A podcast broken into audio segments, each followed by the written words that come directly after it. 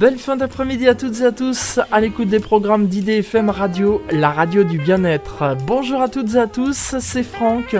On se retrouve comme tous les troisièmes mardis de chaque mois, 18h-19h pour l'émission Entre chiens et loups, rubrique à, à toi les étoiles, émission consacrée à l'astronomie et à l'astronautique. Première émission de cette année 2022 et comme le veut la tradition, permettez-moi de vous présenter mes meilleurs voeux pour cette nouvelle année. Vœux de bonheur, réussite dans tous vos projets et surtout ô combien important avec tout ce qui se passe en ce moment, la santé. D'ailleurs, pour la petite histoire, figurez-vous qu'alors que je suis en train d'enregistrer cette émission à toi les étoiles, le matin même, j'ai été diagnostiqué positif au coronavirus. Me voilà donc isolé pour 7 jours, mais ne vous inquiétez pas, j'ai mon schéma vaccinal complet, mes 3 doses, et à part tousser un peu, avoir le nez bouché et mal à la gorge, je vais bien, je n'ai même pas de fièvre pourvu que ça dure.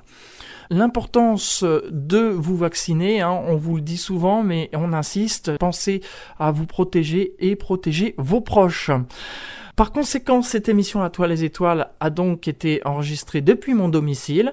Et comme c'est la première émission de l'année, vous savez que cette émission a une marraine qui est Daniel Brio, astronome à l'Observatoire de Paris, et un parrain, Jean-François Pellerin, journaliste scientifique.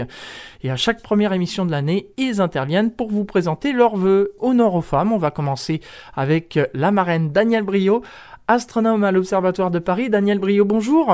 Bonjour. Euh à tous les auditeurs d'Atoile les Étoiles. Alors d'abord tous mes voeux, voilà, tous mes voeux pour l'année 2022. Meilleurs vœux à vous aussi, euh, Daniel Brio, et puis surtout la santé. Bon, il apparaît quelquefois un peu difficile et même presque paradoxal de souhaiter une bonne année actuellement. Bon, mais euh, gardons espoir et courage. L'espoir que nous allons bientôt sortir de cette pandémie qui n'en finit pas. Le courage justement pour garder espoir, c'est vraiment une forme de courage, et accepter de façon restreinte. On est obligé de limiter beaucoup de ce qui fait le plaisir de la vie, comme les rencontres avec les amis et tous ceux que nous aimons. Voilà. Mais tous les mois, moi, les étoiles vous ouvrent les portes de l'univers et vous permettra de sortir du quotidien. Or donc, voilà, tous mes voeux les plus sincères et les plus chaleureux, en espérant que pour 2023, ce soit des voeux un peu plus allègres et désinvoltes. Merci. Merci à vous, Daniel Brio. Eh bien oui, bien sûr, il faut y croire. Des jours meilleurs viendront. En tout cas, sachez qu'en cette année 2022, c'est la dixième année que vous êtes la marraine d'Atoile les Étoiles avec euh, Jean-François Pellerin et je vous en remercie profondément du fond du cœur. Prenez soin de vous et de vos proches, Daniel Brio, et à bientôt. Merci beaucoup. Merci beaucoup. À bientôt. Au revoir. Au revoir. On poursuit avec le parrain d'Atoile les Étoiles, euh, qui est Jean-François Pellerin et qui est journaliste scientifique. Jean-François Pellerin, bonjour. Bonjour, bonjour à tous et à toutes. Meilleurs vœux à vous aussi, euh, Jean-François Pellerin, et surtout une bonne santé. Et vous allez présenter les vœux aux auditeurs, bien sûr, comme chaque année. Bien évidemment, c'est l'année 2022. C'est une grande année encore pour, euh, pour le spatial. Mais ce que je voudrais dire, comme nous sommes en période Covid, c'est que euh, c'était les obsèques des Bogdanov il y a huit jours. Je ne sais pas si vous les avez invités. C'était quand même les pères euh, de la science-fiction et de la vulgarisation de l'astronomie. Si j'avais un message, ce serait de dire à nos auditeurs les plus fragiles, c'est de faire un geste d'aller se vacciner. Parce que moi, à titre personnel, j'ai perdu une cousine de 77 ans l'année dernière. Donc vous voyez, donc euh, il y a des choses qui se passent de grandioses là-haut dans l'espace, mais faut, faut penser qu'on est quand même dans une situation délicate, quoi. Mais ça retire pas que euh, tous mes voeux et que l'année soit, soit, extraordinaire et qu'on puisse euh, vivre le programme Artemis, la fusée de d'Elon Musk, la fusée géante, Ariane 6, et puis le décollage d'ExoMars pour les Européens. On va envoyer notre rover vers la planète Mars. Donc 2022 va être euh, encore un, beau cru par rapport à l'année 2021 qui a déjà été exceptionnelle. On suivra tout ça, euh, Jean-François Perrin. Et puis, euh, cette année 2022 marque aussi le dixième anniversaire de votre parrainage avec Daniel Brio, qu'on salue également. Bonne année à Daniel Brio. Oui, c'est sûr que ça, le temps passe vite. Hein. Et 17 ans, 17 ans d'émission, c'est quand même... un jour, on sera peut-être sur Mars en train de faire la 300 unième, je sais pas, on en sera à 300 ou 400 et on, sera peut-être, euh, je sais pas, on sera peut-être en apesanteur en train de faire l'émission. J'espère bien. Merci en tout cas, euh, Jean-François Pellerin, d'être intervenu pour euh, présenter les vœux aux auditeurs. À bientôt. À bientôt. Merci. Bonne émission. Merci. Au revoir. Et nous démarrons cette 201e émission d'À toi les étoiles et la première de cette année 2022 et c'est une émission qui a pour thème le mag Futura, un nouveau magazine pour la science. Et pour en parler avec nous, je reçois Vincent Luquez qui est rédacteur en chef du mag Futura. Vincent Luquez, bonjour. Bonjour Franck, bonjour à tous, enchanté. Il y a 20 ans de cela, enfin un petit peu plus puisque c'était en 2001, était créé un nouveau site internet sur la toile consacré aux sciences. Du nom de Futura Science, il changera de nom quelques années plus tard pour devenir Futura. Le mois dernier, nous avons célébré la 200e émission d'Atoile les Étoiles, mais aussi ses 17 ans d'existence. Et sachez que Futura est un partenaire d'Atoile les Étoiles, et ce, depuis la toute première émission, il y a de cela 17 ans. Un partenaire discret, car il œuvre dans l'ombre, mais ô combien efficace. Et je voulais remercier publiquement son créateur Guillaume Joss, sans oublier bien sûr tous ses collaborateurs pour leur soutien indéfectible depuis 2004. En 20 ans, Futura n'a cessé de se développer à tel point qu'en cette année 2022, Futura lance le Mag Futura, un nouveau magazine pour la science en version papier. Nous allons en parler avec son rédacteur en chef Vincent Luquez, mais auparavant, Vincent Luquez, pouvez-vous nous expliquer comment est né ce site Futura il y a 20 ans? Oui, bien sûr. Bah, le Futura, c'est vrai que c'était à la base, il y, a, il y a 20 ans, vous l'avez dit, donc en 2001, un projet euh, personnel, le projet de Guillaume Joss, le fondateur du site, euh, qui a lancé ça euh, très jeune, en fait, après le, lycée. et donc, avec cet objectif, à l'époque bien lointaine où Internet n'était pas encore régi par les réseaux sociaux et par, par le, toutes les plateformes qu'on connaît aujourd'hui, de, lancer un site de vulgarisation scientifique et de couverture de l'actualité des sciences au sens large qui a grandi avec le temps et, euh, qui a, au fil des années, euh, acquis une audience euh, assez importante. On, compte aujourd'hui 20 millions de visiteurs uniques par mois en moyenne sur, sur Futura.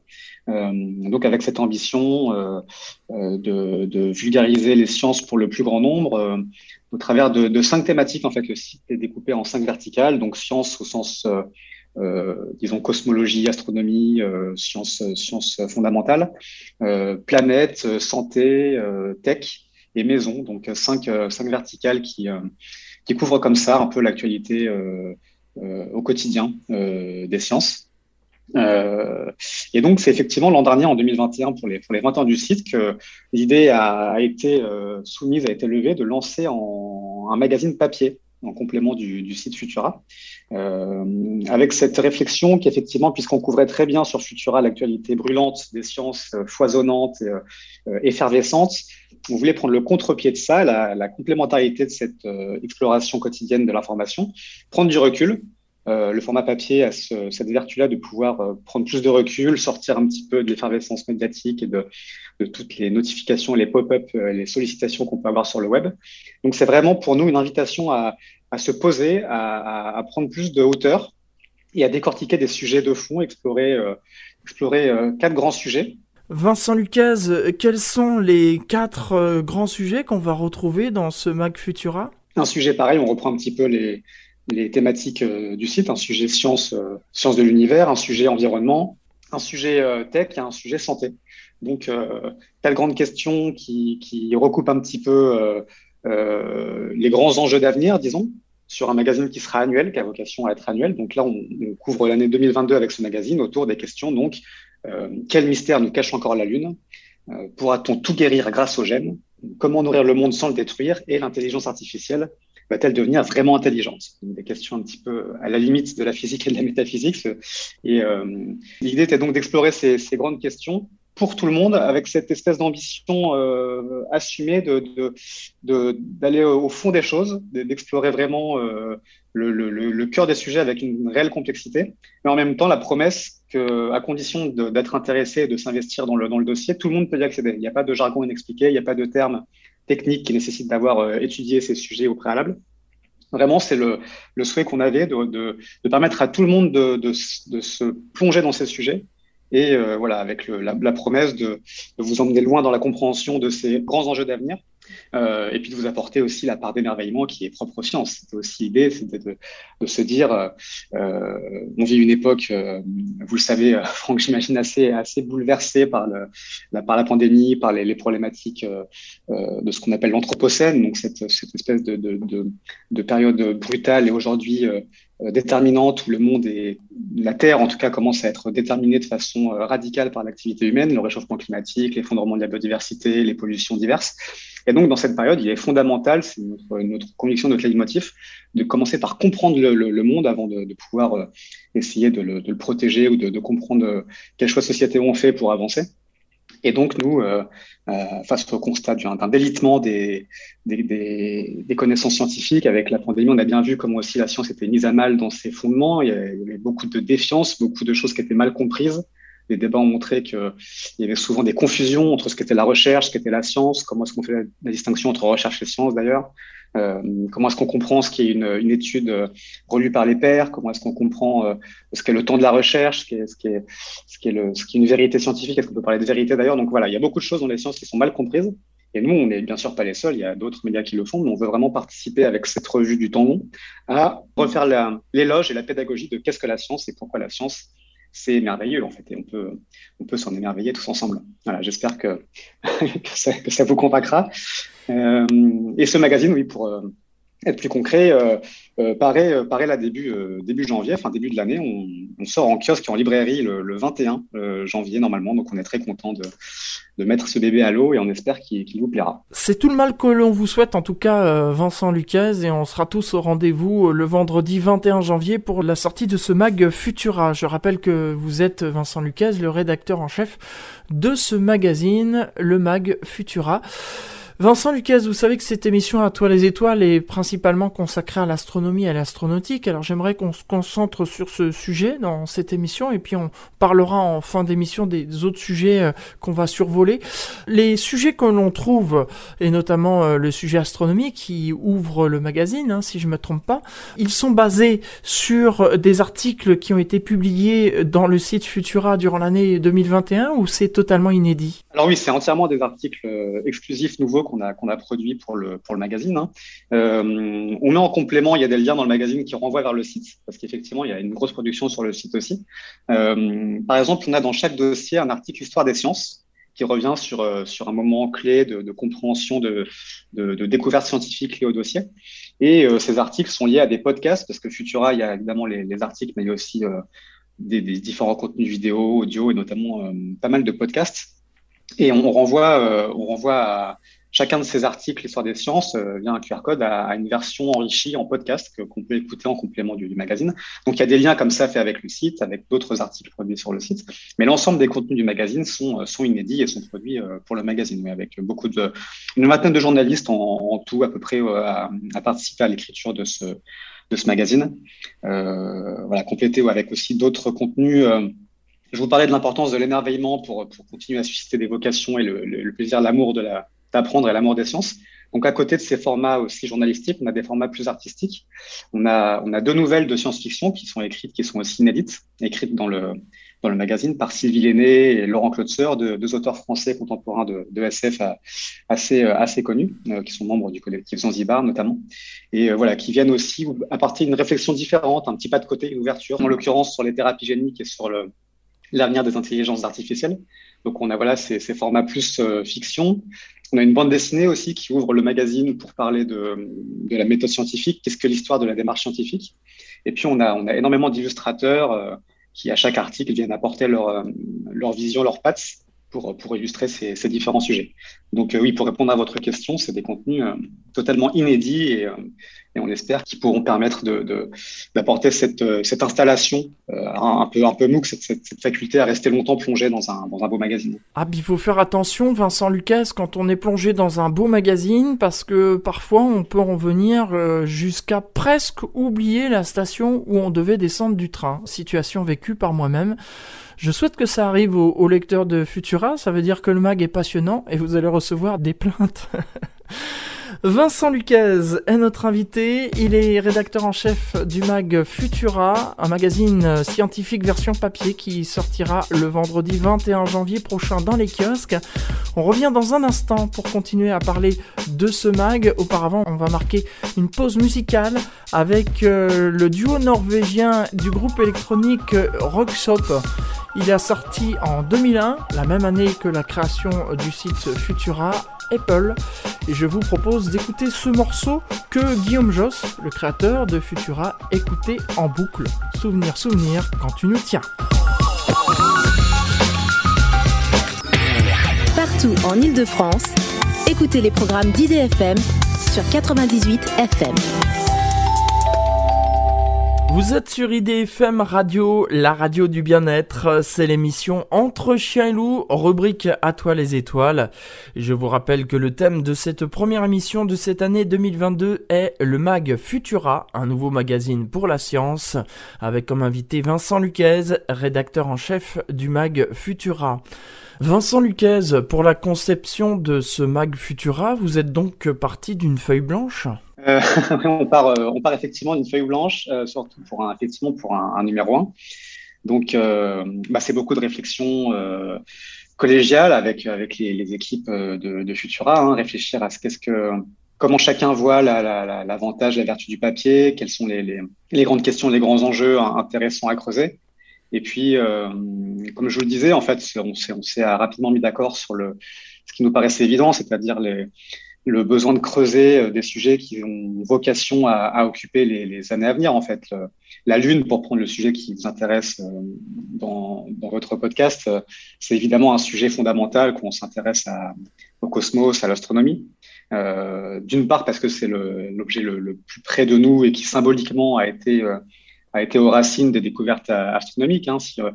On a, notamment une galerie, euh, une galerie dans, le, dans le dossier sur la Lune qui fait un petit peu l'historique de l'observation scientifique de la Lune, où on retrouve des croquis de Galilée, des croquis de différents astronomes de la Renaissance, et puis ensuite des photos des missions dans Apollo, des photos euh, euh, de différents astronomes plus contemporains. Et cette évolution montre bien le, rôle qu'a eu la Lune, en fait. Vous savez sûrement, enfin, j'imagine que vous avez aussi, vous, parlé de ces différents sujets dans vos, émissions, mais à l'époque de Galilée, c'est vraiment une des premières observations avec l'invention de la lunette qui est, faite par euh, différents, euh, ingénieurs et que Galilée euh, et ce constat d'abord sur la Lune, puis ensuite sur les lunes de Jupiter, qu'en fait le, le, le, monde du cosmos n'est pas pur comme on le pensait depuis l'époque d'Aristote et de Ptolémée. En fait, il découvre des cratères, des montagnes, des, des, reliefs incroyables sur la Lune en pointant cette lunette. Et c'est un vrai choc ontologique. En fait, c'est une révolution des, des mentalités, des, de la vision du monde, puisqu'on se rend compte que le, le monde n'est pas parfait. On n'a pas la Terre au centre et, son imperfection humaine et le monde des dieux ensuite, euh, ou, de, ou de dieux, suivant les époques, constitués de, d'étoiles pures et d'un cosmos éthéré. On constate qu'il y a des, objets qui tournent autour de Jupiter, donc la Terre n'est pas tant au centre que ça. On constate qu'effectivement, la Lune est, est, plein d'imperfections. Euh, c'est à cette époque d'ailleurs qu'on nomme les, cratères lunaires des mers. Vous savez sans doute qu'il y a voilà, la mer de la tranquillité, les différentes mers euh, lunaires dans lesquels on, on, allunit les missions Apollo et on allunir les prochaines missions, on, va en parler. Et c'est euh, un astronome euh, des Pays-Bas espagnols, je crois, qui s'appelait Langrenus, qui euh, en fait pensait, un de ceux qui pensait en tout cas, mais qui a été le premier à cartographier la Lune avec vraiment une rigueur cartographique comme vous pouvez le faire sur des, reliefs terrestres, et qui a nommé ces, différentes taches sombres qu'on voyait sur la Lune, les marées, euh, marées, euh, différents noms, les mers de tranquillité, etc. Parce qu'ils pensaient vraiment que c'était des mers et des océans qui expliquaient ces différences de couleurs sur la Lune. Donc il y avait beaucoup d'incompréhension. Et donc tout ça pour dire que la Lune était, euh, d'un point de vue symbolique et historique, une évidence pour un, pour un numéro un sur l'exploration du cosmos et d'autres sujets. commencer par la Lune, c'était assez, assez évident. Et puis il y a l'actualité de toute façon aussi qui recoupe ça. Et on va, on va sûrement retourner sur la Lune dans les années à venir avec des missions, euh, des missions robotisées, puis le retour de l'homme et de la première femme sur la Lune, sans doute une américaine en 2025. Donc, euh, cette, euh, ces missions dont on va beaucoup parler, qui vont sans doute nous fournir des images incroyables dans les années 2020, euh, bah voilà, on se, disait, on, va avoir toute cette activité, vous aurez en, en, en backup un, beau dossier qui vous permettra de comprendre les bases de la Lune pour, pour ensuite savoir de quoi on parle quand on parle de ces explorations lunaires qui vont qui vont s'enchaîner. Dans ce dossier consacré à la Lune, Vincent Luquez, qu'on retrouvera dans le Mac Futura, vous voulez en fait montrer au lecteur lambda qu'il y a encore beaucoup de mystères sur la Lune, parce que c'est vrai que on entend dire parfois euh, oui mais ça y est, euh, la Lune, on y est allé euh, avec l'émission Apollo à la fin des années 60, début des années 70, on a fait le tour, on a envoyé pas mal de sondes cartographier la Lune, ça y est, on la connaît par cœur, passons à autre chose. Mais en fait non, il y a encore beaucoup, beaucoup de choses à découvrir concernant la Lune, Vincent Luquez. Oui, bien sûr, bien sûr, il y a encore plein de mystères. De toute façon, les, connaissances sont la quête de connaissances est infinie. Hein. Généralement, on dit souvent que plus, euh, plus on apprend des choses, plus on apprend aussi qu'on ne sait rien. Pour, une découverte, il y a dix questions qui s'ouvrent. Euh, donc, c'est valable pour la Lune. On, pose dans le magazine euh, quelques questions fondamentales comme ça, notamment une, la question peut-être la plus lancinante et ancienne, d'où vient la Lune? Vous savez que la Lune est un, un astre euh, assez mystérieux dans sa, dans sa composition et dans, sa, dans ses mensurations. Euh, en fait, on, on, dit souvent que la Lune ne devrait pas être là ou qu'elle est, elle est pas, pas normale. Quand on compare la Lune de notre Lune aux, autres lunes qu'on connaît dans le système solaire ou qu'on peut commencer à observer, on commence à, à émettre l'hypothèse de présence d'exolunes dans d'autres euh, systèmes stellaires. Et toutes les lunes qu'on observe, en tout cas pour l'instant, sont des lunes qui ont des caractéristiques totalement différentes de la nôtre. Par exemple, qui sont beaucoup plus petites par rapport à leur planète que la Lune. Si, on prend l'exemple de, Jupiter, qui a, beaucoup de lunes, euh, Ganymède, qui est la, lune la plus grosse de, Jupiter, elle a un diamètre qui est 26 fois plus petit que le diamètre de Jupiter. Donc ça, c'est la plus grosse existante autour de Jupiter.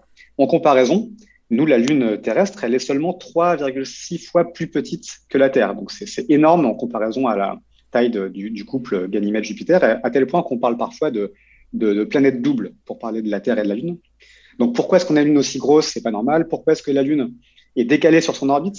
Vous savez que toutes les planètes du système solaire tournent dans le même plan orbital autour du Soleil, y compris la Lune de Jupiter ou les, anneaux de Saturne. On a toujours ce, plan orbital sur lequel se présente l'ensemble des, astres en fait autour du Soleil. Et la Lune, elle, elle est décalée. Elle présente un angle de, 18 à 28 degrés euh, par rapport à, par rapport à l'écliptique.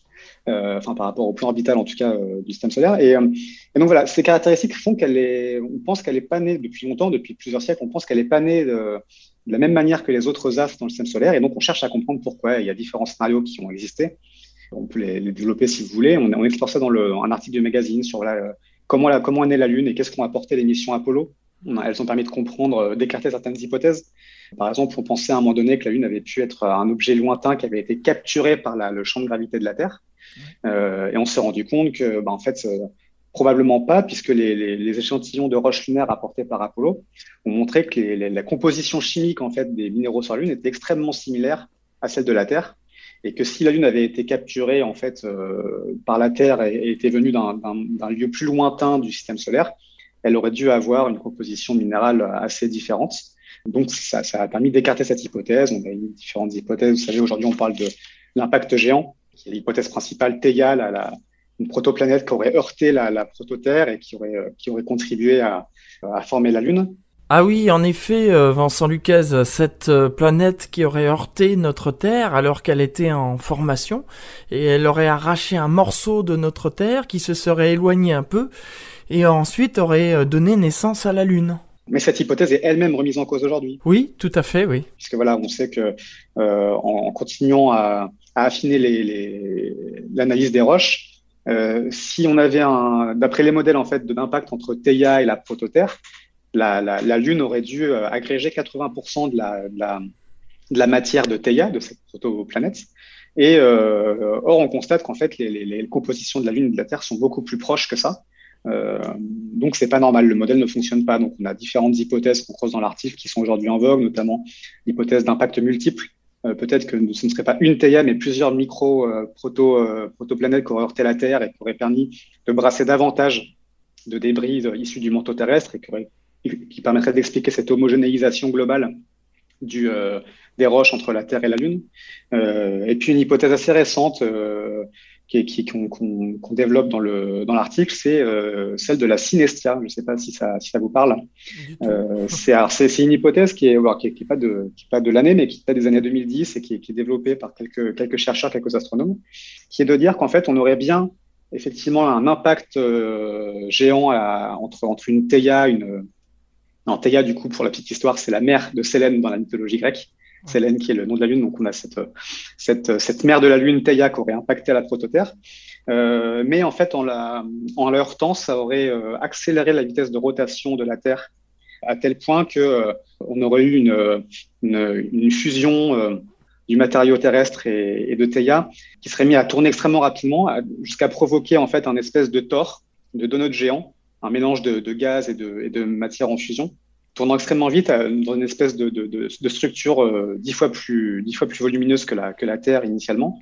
Euh, et cette structure en tor en fait aurait progressivement refroidi et aurait euh, aurait par, par accrétion ensuite de matériaux et par pluie de, de dans le refroidissement des, des matériaux lunaires euh, abouti à une différenciation entre la Terre et la Lune, avec une homogénéisation entre les deux, qui expliquerait qu'on ait aujourd'hui cette cette Lune qui a une composition proche de celle du manteau terrestre, mais avec des différences aussi de de matériaux euh, qui se seraient vaporisés dans l'immense chaleur, parce que on, on, parle d'un tort gigantesque. Il faut imaginer ce gros donut en fusion euh, à plus de 2000 ou 3000 degrés Celsius, donc quelque chose d'extrêmement chaud.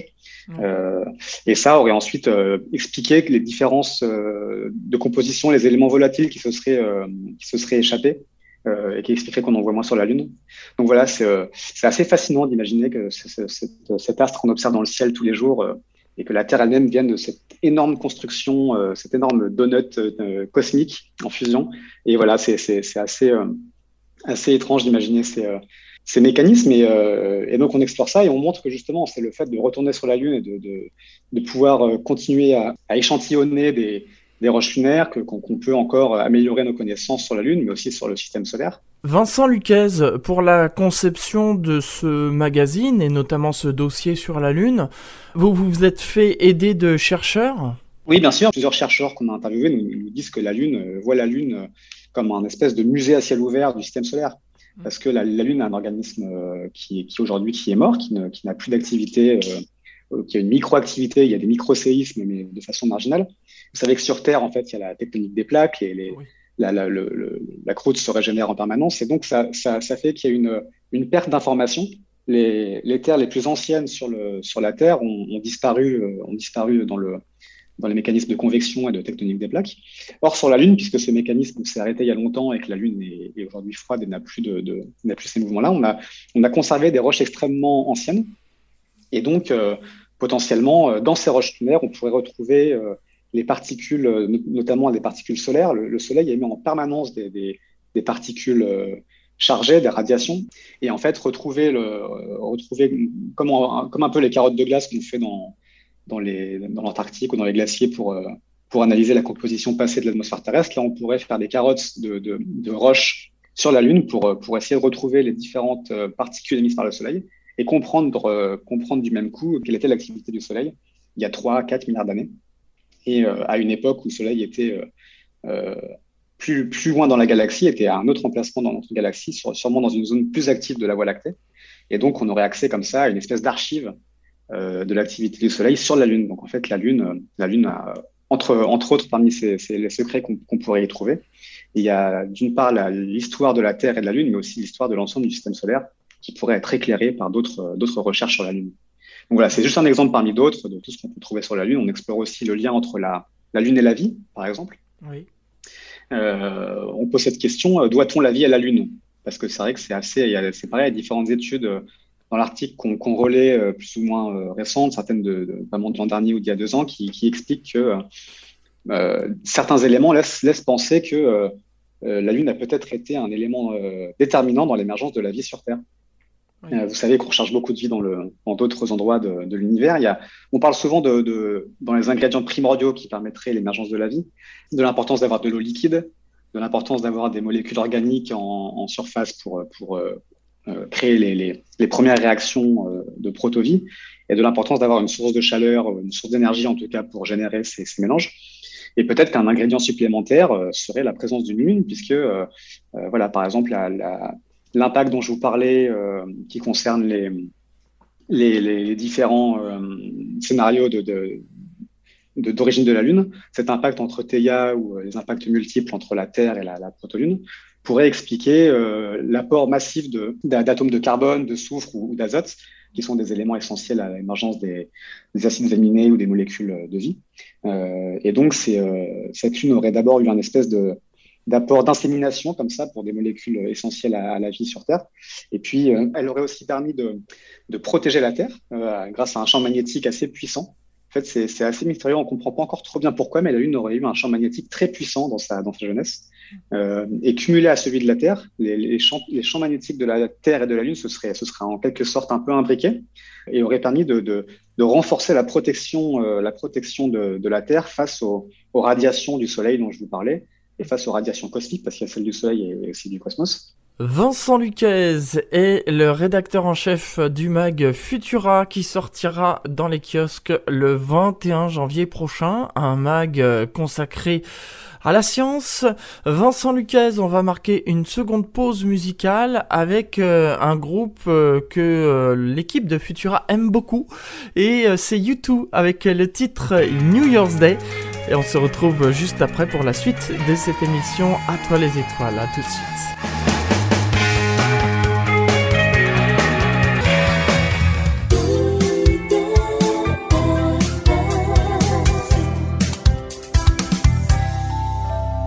Merci d'avoir choisi IDFM Radio pour passer cette fin d'après-midi en notre compagnie.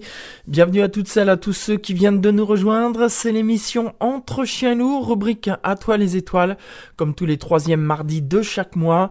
En ce mois de janvier 2022, nous parlons du mag Futura, un nouveau magazine pour la science. Et notre invité est Vincent Luquez, qui est rédacteur en chef du mag Futura. Vincent Luquez, juste avant cette pause musicale, on parlait euh, de ce dossier consacré à la Lune qu'on retrouvera dans le mag Futura. Vous allez euh, parler d'autres choses aussi, euh, toujours en rapport avec la Lune? On parle du, rôle de la Lune sur les marées.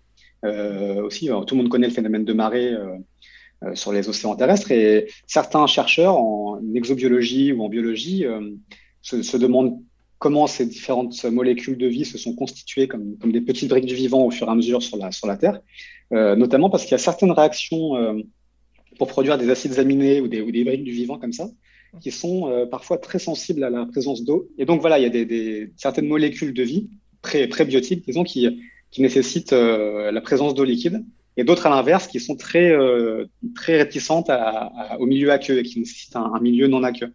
Et donc, en fait, le, lieu parfait pour, euh, pouvoir assembler ces différentes réactions, certaines en milieu aqueux et certaines hors de l'eau, eh ben, c'est les, les, plages, en fait. C'est les côtes où, où la marée permet d'avoir à la fois des moments où l'eau est présente et des moments où l'eau se retire. Et donc, la, simple présence de ces marées, c'est-à-dire donc d'une lune, aurait joué un rôle déterminant aussi dans l'évolution de la, matière vivante. Donc voilà, c'est quelques exemples qui montrent qu'on euh, se pose encore les questions. Est-ce que, est-ce que peut-être si on cherche, euh, on cherche les extraterrestres quelque part dans l'univers, il faut chercher euh, avant tout une planète qui possède une lune, parce que ce serait un élément, un élément qui ferait la différence entre nous et, les, et nos voisines. Donc voilà, il y a, y a, comme ça beaucoup de mystères qu'on aborde dans ce dossier sur, sur le qu'est-ce que peut encore nous apprendre la Lune, y compris dans le, dans la physique fondamentale. On, se pose la question de qu'est-ce qu'on a cherché dans le passé sur la Lune comme, euh, comme particules exotiques. Je vous parlais de la Lune, sa faculté à retenir des, des émissions de, de, de, particules euh, du cosmos. Euh, on, on, évoque ce que, ce que cherchaient les chercheurs à l'époque de, des missions Apollo, justement. De, ils, émettaient des hypothèses assez, euh, assez ambitieuses pour trouver des, des pépites de quarks, ces espèces de, briques fondamentales de la matière qui, qui les noyaux d'atomes sont constitués de neutrons et de protons, qui eux-mêmes sont constitués de, quarks. Et ces, ces, quarks, en fait, au début de l'univers, euh, auraient pu s'assembler en, en, en, pépites de quarks, c'est-à-dire euh, autre chose que des protons et des neutrons, des espèces d'assemblages de, de, quarks, qui serait une hypothèse plausible pour expliquer euh, euh, peut-être, par exemple, la présence de matière noire, qui serait cette matière indétectable qui pourrait être constituée de ce genre de choses. Et or, ces éléments présents vraiment aux, racines de l'univers, au début de la création de, l'univers, pourrait rester de façon euh, marginale euh, présente dans, le, dans les roches lunaires euh, venant des âges très anciens. Ça, c'est des choses qui ont été cherchées il y a, il y a longtemps, sans succès malheureusement jusqu'à présent, dans des roches, dans des roches lunaires. Et puis on cherche aussi sur la Lune à voir plus loin dans le cosmos. Oui. Il y a, le, il y a les, les, projets sur la face cachée de, de radiotélescopes géants qui permettraient de voir euh, beaucoup plus loin et beaucoup mieux euh, les premiers, premiers instants de les premiers âges de l'univers, puisqu'on n'aurait pas la pollution lumineuse de la Terre, on n'a pas la pollution liée à la présence d'une atmosphère qui, perturbe les observations. Et puis, une moindre gravité, c'est aussi un avantage puisque ça permet de, faire des, télescopes qui, qui, ploient moins sur leur poids. La gravité est elle-même un problème quand on construit des télescopes géants, des, antennes géantes. Donc il y a pas mal d'avantages à aller sur la face cachée et les, chercheurs rêvent de, euh, lors des prochaines missions et des, projets d'installation à plus ou moins long terme sur la Lune, de pouvoir euh, construire ces, télescopes géants euh, qui permettraient de, remonter très loin dans le, dans le début de l'univers. Vincent Lucas, vous montrez donc dans ce dossier très complet l'utilité de retourner sur la Lune. Oui, bien sûr, parce qu'il y a des intérêts évidemment euh, de prestige national. Hein, la, course à la Lune qui se livre aujourd'hui entre les États-Unis, la Chine, les nouvelles puissances spatiales. Il y a des enjeux nationaux de, puissance, des enjeux aussi euh, euh, géostratégiques ou de, même des, ambitions d'exploitation industrielle, d'aller voir si on peut pas aussi utiliser l'eau lunaire pour s'en servir comme carburant euh, pour d'autres missions spatiales ou pour euh, comme ressource, ne serait-ce que pour les, êtres humains qui veulent explorer le, cosmos, d'abord de, retrouver de l'eau in situ. Euh, mais d'un point de vue des sciences fondamentales, des sciences elles-mêmes, nous, on voulait se, focaliser là-dessus, montrer qu'il y a encore plein de, de secrets fondamentaux de l'univers et de, notre histoire qui sont à découvrir sur la Lune. Et puis, on fait un reportage aussi avec l'équipe de l'IRAP à Toulouse, qui, euh, qui construit un, instrument qui sera le premier instrument scientifique français à, euh, à l'UNIR, qui partira avec une mission chinoise euh, en 2024, il me semble, normalement, et, qui aura pour mission de, d'essayer de détecter du radon, un, atome, atome rare qui, qui permettrait en fait de, de, mieux comprendre comment se déplacent ces, ces, ces particules dans l'atmosphère lunaire. Parce que, alors en fait, il y a une très très très fine atmosphère sur la Lune, des milliards de fois plus fine que sur Terre mais constitué de particules aussi, euh, quelques particules volatiles de, venues du cosmos ou venues de l'expulsion des, des, des, roches lunaires euh, issues de, de, restes d'activités volcaniques ou de restes d'activités sur la Lune, et notamment de molécules d'eau. Euh, vous savez qu'on ça fait partie des grandes quêtes aujourd'hui de savoir à quel point la Lune contient de l'eau, sous quelle forme et, et, à quels endroits. Donc cette, cette, mission d'Orne, cet instrument français qui partira avec, avec la sonde chinoise dans quelques années, euh, va essayer de détecter, de, comprendre ce ces mécanismes de, migration de l'atmosphère lunaire pour comprendre où va l'eau aussi sur la Lune et ce qu'on peut en trouver en quelle quantité. Euh, voilà, les chercheurs sont plutôt en fait euh, sceptiques sur la capacité à, industrialiser une, exploitation de, la glace d'eau sur la Lune, puisqu'elle est sûrement très diluée. Euh, on ne sait pas encore si elle est sous la surface sous forme de glace compacte ou, présente dans, les minéraux même de la roche, ce qui est plus compliqué à extraire. Euh, mais voilà, il y a plein de, plein de questions comme ça qu'on espère pouvoir euh, éclairer avec le retour, le retour de l'homme sur la Lune. Parce qu'évidemment, quand des hommes vont sur la Lune, ça va beaucoup plus vite qu'avec un robot. Bien évidemment, Vincent Luquez. Je rappelle que vous êtes rédacteur en chef du mag Futura, un mag qui sortira le 21 janvier prochain dans les kiosques. On a fait un tour complet de ce dossier consacré à la Lune, mais il faut savoir que le mag Futura n'est pas consacré uniquement à l'astronomie et à l'astronautique, comme cette émission à toi les étoiles, il y aura d'autres thématiques. Alors bien que ce n'est pas le thème de cette émission, j'aimerais qu'on parle un peu en quelques mots des autres thématiques et notamment de l'environnement de quoi allez-vous parler en matière d'environnement, Vincent Luquez Alors, la grande question de notre dossier, c'est comment nourrir le monde sans le détruire. Un vaste, vaste sujet. Ce que je vous disais aujourd'hui, les grands enjeux de l'Anthropocène, euh, c'est que la biodiversité s'effondre à, un rythme inédit depuis, depuis tout ce qu'on connaît. En fait, le, rythme d'extinction massive préoccupe beaucoup les chercheurs. Il y a aussi réchauffement climatique, évidemment, je vous apprends rien. Or, l'alimentation est un enjeu crucial, d'une part parce qu'on va être 10 euh, milliards, voire 11 milliards à la fin du siècle et qu'il faut nourrir tous ces gens. Et d'autre part, parce que l'agriculture est une source majeure de, de détérioration de l'environnement aujourd'hui. Voilà, à propos du climat, euh, par exemple, on sait que le climat est responsable d'environ un quart des émissions de gaz à effet de serre. C'est énorme, hein, via le CO2, mais via aussi le méthane, via d'autres gaz. L'agriculture est responsable de, trois quarts de la déforestation tropicale. Il y a aussi les terres arables qui s'érodent en permanence à cause des, pratiques, pratiques euh, agricoles. Donc il y, a, plein de, choses comme ça. On, cherche à montrer, alors qu'évidemment, l'agriculture a permis de nourrir le monde en pleine expansion au XXe siècle, ce qui était déjà un, une prouesse en soi, mais avec les connaissances scientifiques qui se développent aujourd'hui, on va voir des chercheurs de l'INRAE, on va voir des chercheurs euh, agronomes, des, des pédologues qui s'occupent du sol, tous ces chercheurs qui renouvellent un petit peu la science de l'agriculture pour essayer de comprendre comment interagissent les plantes avec les milliards d'organismes du sol, avec, les, avec la biodiversité euh, des oiseaux, des insectes, avec euh, tout un tas d'organismes qui permettent de mieux comprendre aujourd'hui qu'auparavant euh, comment optimiser les, cultures et comment en fait lier les deux enjeux qui sont nourrir les humains et si possible sans détruire le reste du vivant sur Terre. Donc il y a comme ça beaucoup de pareil d'émerveillement aussi en fait qui, est présent dans ces recherches parce qu'en fait on, on se rend compte de la la, la, la, richesse des interactions entre les, entre les plantes et les champignons et les bactéries ou avec les, les, organismes du sol comme ça qui sont une espèce de révolution depuis quelques décennies de, de mieux comprendre euh, tout ce qui habite ces sols qui est d'une complexité inouïe. L'essentiel de la biodiversité en fait aujourd'hui est dans le sol, elle est, elle est, elle est, elle est massive et on l'a longtemps ignorée. Aujourd'hui, on commence mieux à la comprendre, à l'intégrer au modèle, aux réflexions. Et donc ça, ça permet d'optimiser de, de, les, les, façons de cultiver euh, sans, euh, sans détruire ces organismes précieux à la fois pour, euh, pour capter du carbone, pour enrichir les sols, pour le préserver et pour, euh, pour euh, tout simplement préserver les, les, cycles des écosystèmes terrestres. Donc il y a, il y a plein de questions fascinantes dans, ces, dans, ce, dans ce dossier sur l'agriculture sur en fait durable.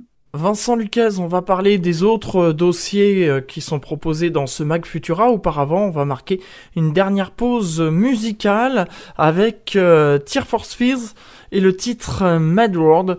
Et on se retrouve juste après pour la dernière partie de cette émission À toi les étoiles, toujours avec Vincent Lucas, rédacteur en chef du Mag Futura, un nouveau magazine pour la science qui sortira en fin de semaine dans les kiosques. IDFM Radio Anguin, la radio du bien-être.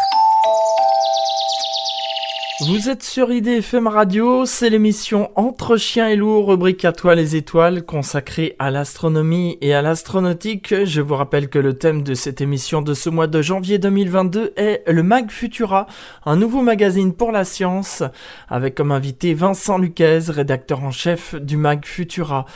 Vincent Lucas, pour cette dernière partie de cette émission à toi les étoiles, j'aimerais qu'on parle des autres dossiers euh, proposés dans votre Mag Futura qui sortira dans les kiosques le 21 janvier prochain. On a un dossier sur la santé qui concerne l'avenir des thérapies géniques, euh, qui est un sujet euh, en pleine explosion aussi, assez vertigineux. On a beaucoup parlé là, évidemment, avec la pandémie des vaccins ARN, donc des termes qu'on qu connaît un petit peu.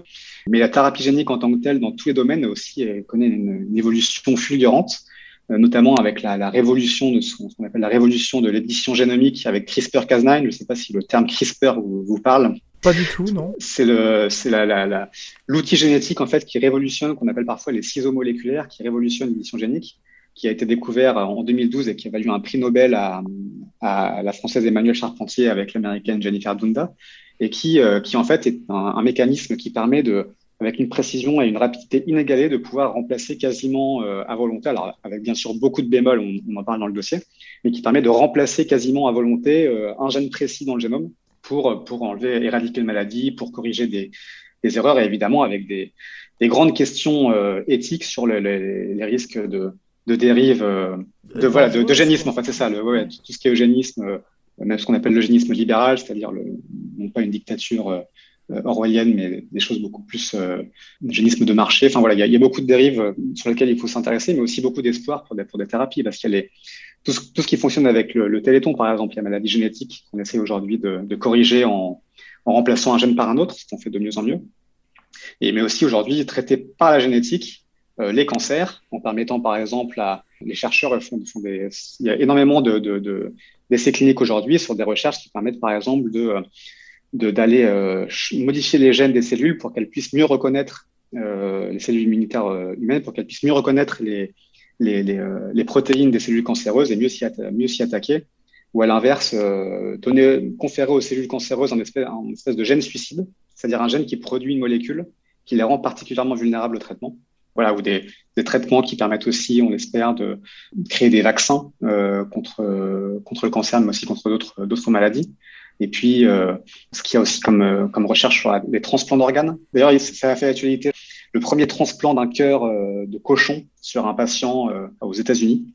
Et ça, ça fait partie aussi de ce que permet les, les, les recherches. On fait des, des, des, porcs en fait transgéniques, dont on modifie les cellules pour que, pour que l'organisme humain ne rejette pas ces, ces, ces cellules d'organes étrangers, d'organes de porc.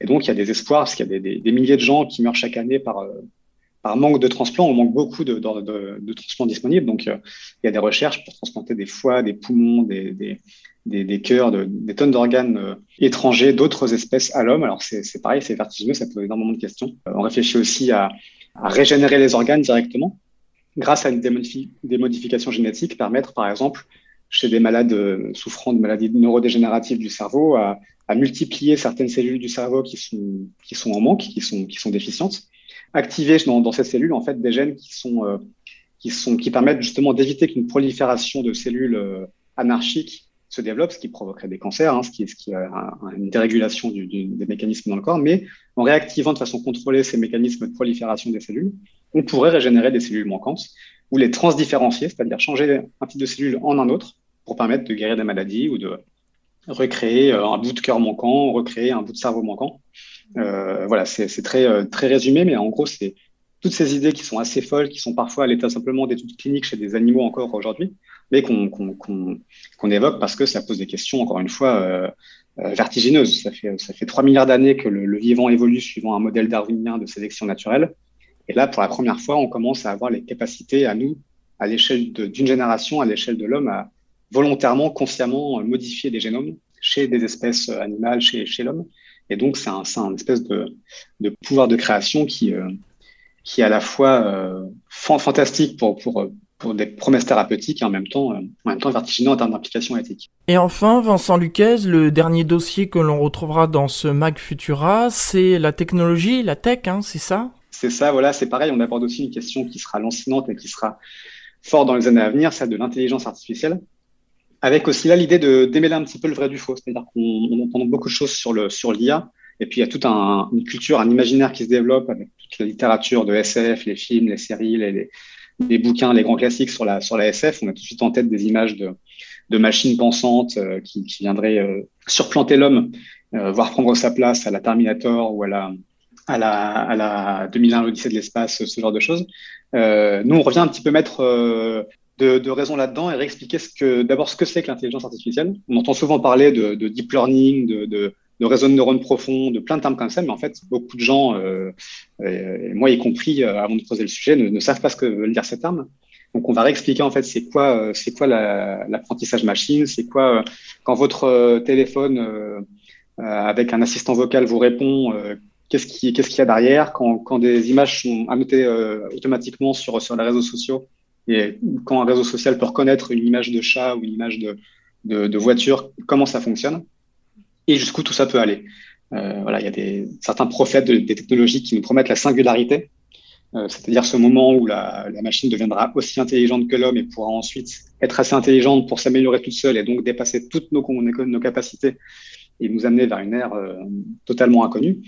C'est un mythe qui est beaucoup remis en question par beaucoup de chercheurs aujourd'hui qui, qui appellent à la raison, à nous dire en fait, euh, voilà, l'intelligence artificielle n'est pas vraiment intelligente. Il faudrait déjà définir ce qu'est l'intelligence, c'est compliqué. Mais euh, remettons les choses en place, apprenons à, comprendre ce qu'il y a sous le capot de ces machines, euh, comprendre quels sont les vrais dangers, les vrais biais que peuvent euh, induire cette automatisation du traitement de certaines informations ou de certains métiers. Et, voilà, et a priori, c'est pas pour demain encore qu'on va qu'on va être supplanté par la machine. C'est plutôt optimiste comme, comme conclusion. Vincent Luquez, je rappelle que vous êtes euh, rédacteur en chef de ce mag Futura. Et pour mener à bien ce projet, vous avez fait appel aux internautes et à une participation financière, hein, puisque sur la page on peut lire notamment que vous avez à ce jour plus de 4000 préventes sur un objectif de 1000, ce qui est quand même énorme, plus de 2238 contributions, voilà, c'est vraiment un projet participatif. C'est ça, on est très content. On a eu, on a eu un beau succès sur le sur Ulule, euh, euh, sur la plateforme sur laquelle on a, la, on a lancé la, le, ce crowdfunding. L'idée, c'était vraiment de donner un élan à ce magazine et puis de le financer parce que c'est un magazine euh, qui est bien sûr adossé à Futura, à l'entreprise Futura, ou à, son site, mais qui en lui-même est un magazine qui, sans publicité, qui a on voulait vraiment faire un bel objet qui soit qui soit beau à conserver chez soi, qui soit un objet de bibliothèque avec des belles illustrations, euh, voilà qu'on puisse garder longtemps. Donc, euh, donc pour le financer, bah, c'est beaucoup les ventes, euh, donc il sera, sera vendu en kiosque, en librairie. Et le, le crowdfunding permet de s'assurer une base de lecteurs et de s'assurer une base de, de, de, de, financement. Donc on a, on a voilà, plus de 2000 lecteurs qui, euh, qui nous ont fait confiance avant même de voir le magazine. Et on tient à remercier chaleureusement. On espère que ça plaira à tout le monde. Et puis on espère que c'est qu'une base et que vous serez beaucoup plus nombreux à, acheter en kiosque ce, ce magazine.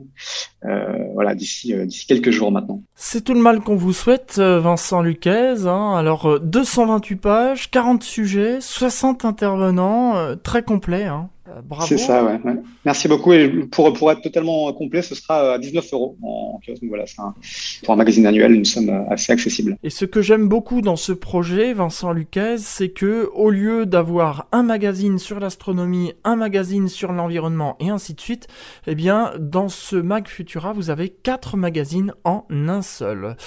On arrive au terme de cette émission À toi les étoiles. Merci pour votre participation, Vincent Luquez. Je rappelle que vous êtes rédacteur en chef chef de ce mag Futura qui sera dans les kiosques à partir du vendredi 21 janvier 2022. J'espère que vous serez nombreux à vous le procurer. Pour terminer, Vincent Luquez, le mot de la fin oh bah, Je vais reprendre euh, le mot de l'édito, c'est-à-dire émerveillez-vous. Euh, voilà, le, monde aujourd'hui est, assez angoissé. Euh, je pense qu'avec les sciences, pour comprendre et pour prendre des bonnes décisions, il faut déjà bien comprendre les faits et la réalité. Et il faut aussi savoir s'émerveiller de la beauté du monde et ça passe par, euh, la curiosité et essayer de le comprendre. Donc euh, émerveillez-vous et bonne année 2022 à tous. Merci beaucoup Vincent Luquez pour euh, votre participation à cette émission À toi les étoiles. Merci à vous. Dans un instant, vous allez retrouver la suite des programmes d'IDFM Radio, notamment Olia pour son émission Happy Hour. J'en profite pour lui souhaiter une très bonne année et une très bonne santé, surtout ce qui est à mes yeux le plus important. Quant à nous, on se retrouve le mardi 15 février de 18h à 19h pour la prochaine émission d'Atoile les étoiles. D'ici là, portez-vous bien et passez une excellente semaine. Au revoir à tous et merci pour votre fidélité.